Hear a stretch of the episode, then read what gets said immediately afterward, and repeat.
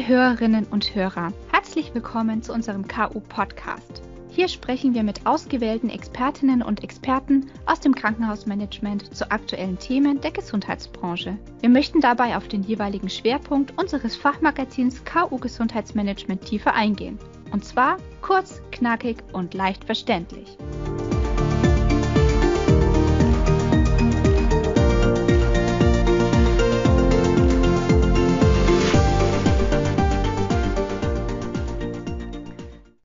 Die Medizin der Zukunft geht uns alle an. Kürzlich wurde auf der DEMEA, eine der größten Health-IT-Messen in Europa, über die Potenziale des Datenaustauschs für die Wissenschaft und Pharmaindustrie diskutiert. Daran möchten wir in dieser KU-Podcast-Folge anknüpfen. Mein Name ist Dr. Vanessa Neubauer aus der Fachredaktion KU Gesundheitsmanagement. Über die Chancen und Risiken dieser medizinischen Entwicklungen haben wir mit unserem Experten, Herrn Prof. Dr. Jochen Alfred Werner, gesprochen. Herr Professor Werner studierte Medizin an der Christian-Albrechts-Universität Kiel und war anschließend als Arzt und Wissenschaftler am Universitätsklinikum Kiel tätig. Nach seiner Habilitation und Position als leitender Oberarzt der Kieler Universitäts-HNO-Klinik wurde er zum Professor ernannt. Daraufhin begleitete er die Position als Direktor der Marburger Universitäts-HNO-Klinik und Prodekan der Marburger Medizinischen Fakultät. Von 2011 bis 2015 war er hauptamtlicher ärztlicher Geschäftsführer der Universitätsklinik Gießen und Marburg. Ebenfalls 2011 erfolgte die Aufnahme in die Deutsche Akademie der Naturforscher Leopoldina. Seit 2015 widmet er sich in seiner Funktion als ärztlicher Direktor und Vorstandsvorsitzender der Universitätsmedizin Essen der Digitalisierung der Medizin und der Transformation der Universitätsmedizin in ein Smart Hospital.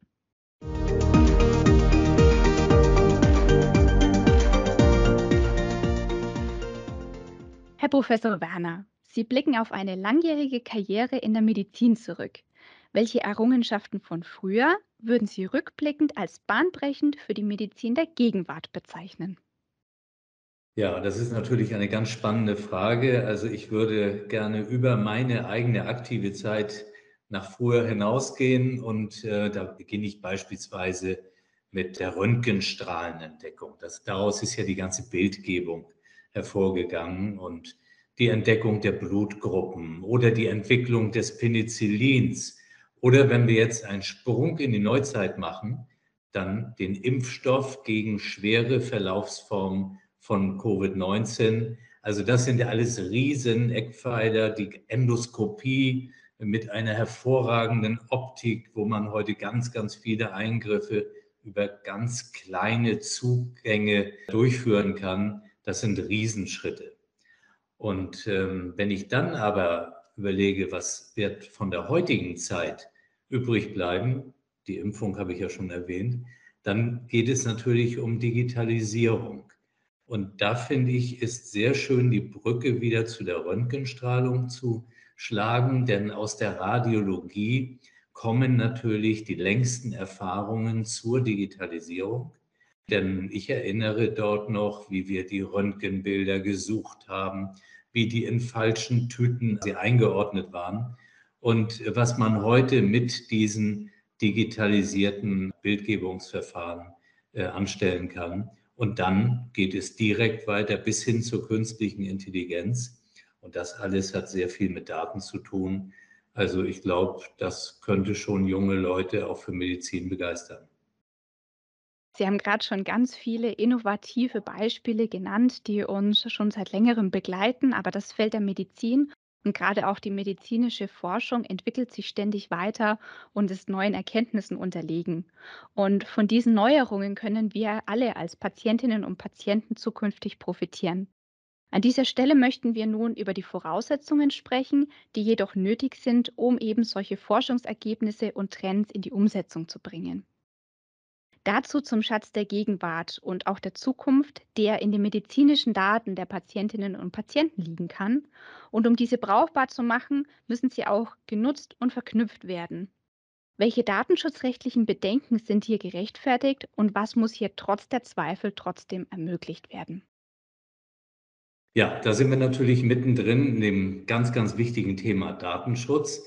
Und wir fragen uns, was soll der Datenschutz eigentlich erreichen? Er soll Daten schützen, vor Missbrauch schützen, aber der Datenschutz darf nicht vor Fortschritt schützen. Und wir sind in der Medizin immer bemüht gewesen und auch heute noch hochgradig engagiert, als Ärztinnen und Ärzte die Patientinnen und Patienten bestmöglich zu behandeln. Nun kommen wir in einen Konflikt. Wir wissen, wenn wir die Daten richtig analysieren, wenn wir sie so analysieren, wie wir können, dann werden wir an der einen oder anderen Stelle auch mit einem ganz strengen Datenschutz in Konflikt kommen. Aber ich muss den Patientinnen und Patienten die bestmögliche Therapie zukommen lassen. Das sieht man sehr schön. Das ist so ein Konfliktfeld. Dann erinnere ich mich noch sehr gut und Sie sich auch an die Corona-Warn-App. Die ist ja auch gefeiert worden. Das war ein Riesenschritt für Deutschland. Wir haben über 20 Millionen Nutzer sehr schnell gehabt. Aber wir haben das Potenzial aus verschiedenen Gründen nicht äh, komplett abrufen können für die Corona-Warn-App. Ein Punkt dabei war wiederum auch der Datenschutz. Und deswegen von der Gewichtung her, glaube ich, ist es absolut berechtigt zu sagen, dass der Gesundheitsschutz vor dem Datenschutz steht und dass die Patienten ein Recht auf Datennutzung haben, wenn sie dadurch gesunden können. In Bezug auf das Generieren dieser Daten werden mit Sicherheit digitale Prozesse und auch digitale Schnittstellen eine klare Voraussetzung darstellen. Welchen Beitrag zur Medizin der Zukunft kann hier dann die Transformation zum Beispiel in ein Smart Hospital beitragen?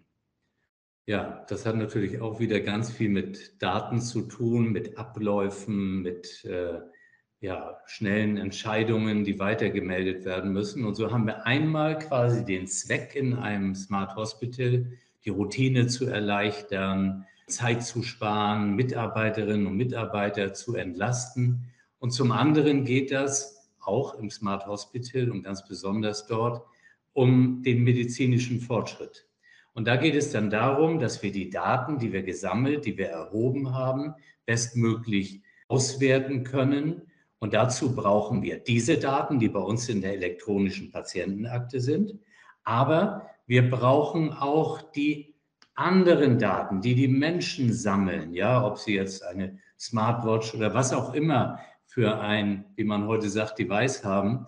Ähm, wir brauchen die Gesundheitsdaten. Und die brauchen wir als longitudinal aufgezeichnete und erfasste Daten, das heißt über einen langen Abschnitt. Am besten schon vor dem Krankenhausaufenthalt, damit wir dann sehen, was tut sich mit den Patientinnen und Patienten, wie haben wir die optimal zu behandeln und wir müssen genauso aufzeichnen, was passiert nach dem Krankenhausaufenthalt.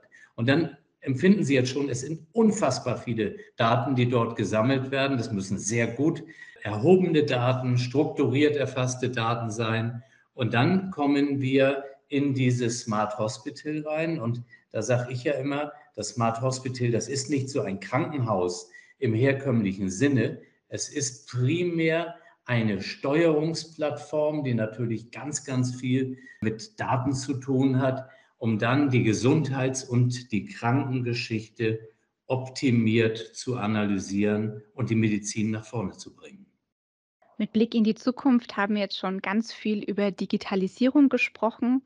Blicken wir doch noch auf weitere Krisen, die uns zur Bewältigung bevorstehen, beispielsweise allen voran die Klimakrise. Denn nur im Einklang mit der Umwelt können Menschen gesund werden und vor allem auch gesund bleiben. Inwiefern liegt hier auch die Pflicht bei den Krankenhäusern, zu mehr Klimaschutz beizutragen und so Menschen gesund zu erhalten? Ja, die Frage ist super gestellt, Frau Neubauer. Das muss ich Ihnen sagen, weil ein Krankenhaus im Grunde auch in einem Konflikt ist. Also wir müssen uns einmal sagen, die ureigenste Aufgabe des Krankenhauses ist natürlich, die Patientinnen und Patienten, die vor allem bettlägerig sind, möglichst gut wieder gesund zu machen. Und nun muss man sagen, aber was tun wir denn eigentlich daneben noch? Wir belasten auch die Umwelt.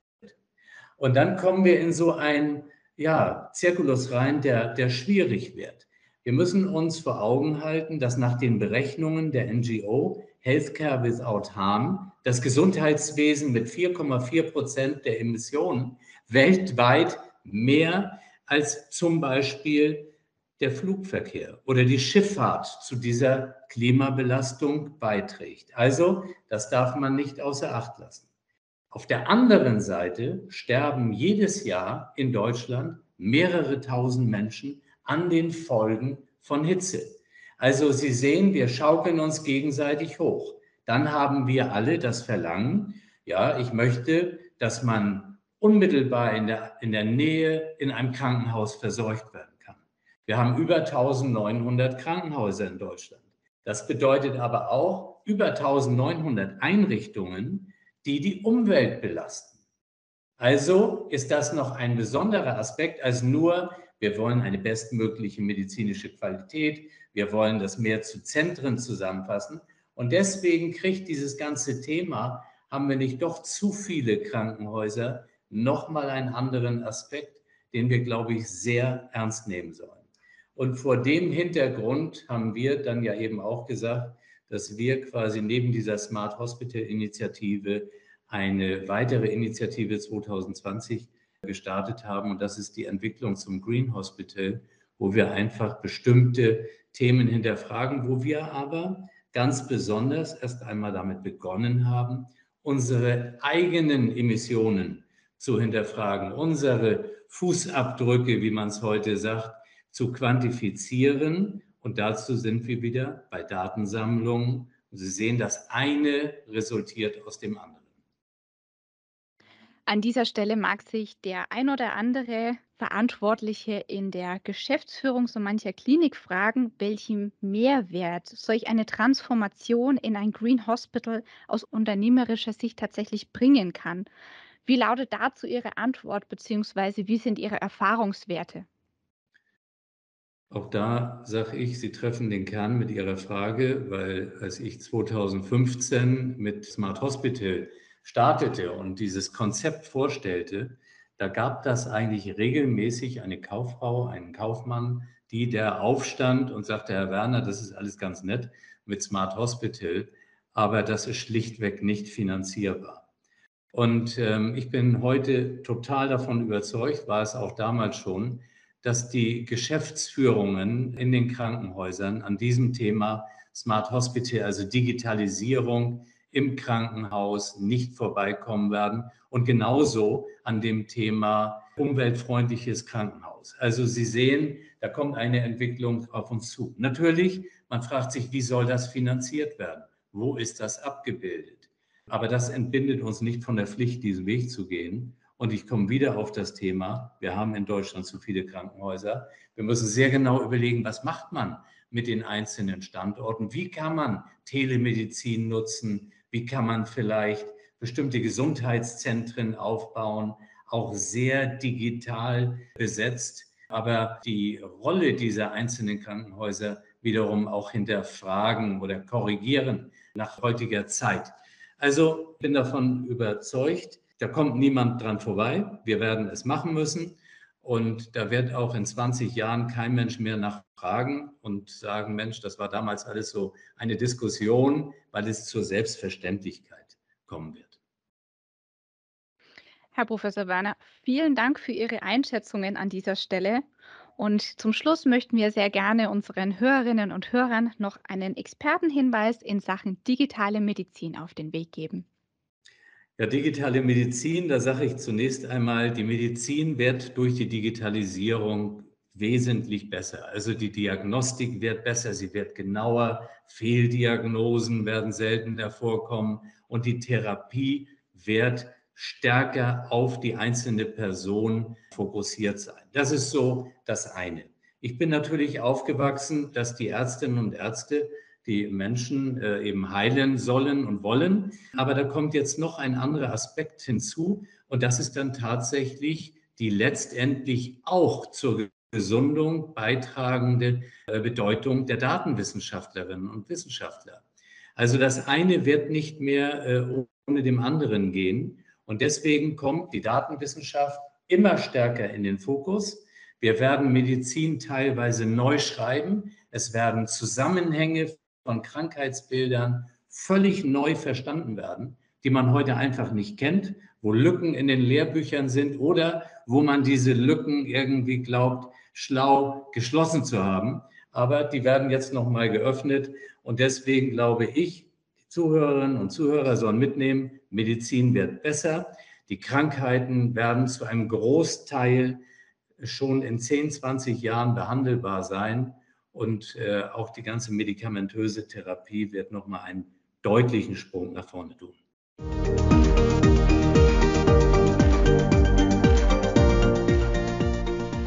Lieber Herr Professor Werner, wir danken Ihnen für das Gespräch. In der nächsten Folge beschäftigen wir uns mit dem Strukturwandel in der Krankenhauslandschaft.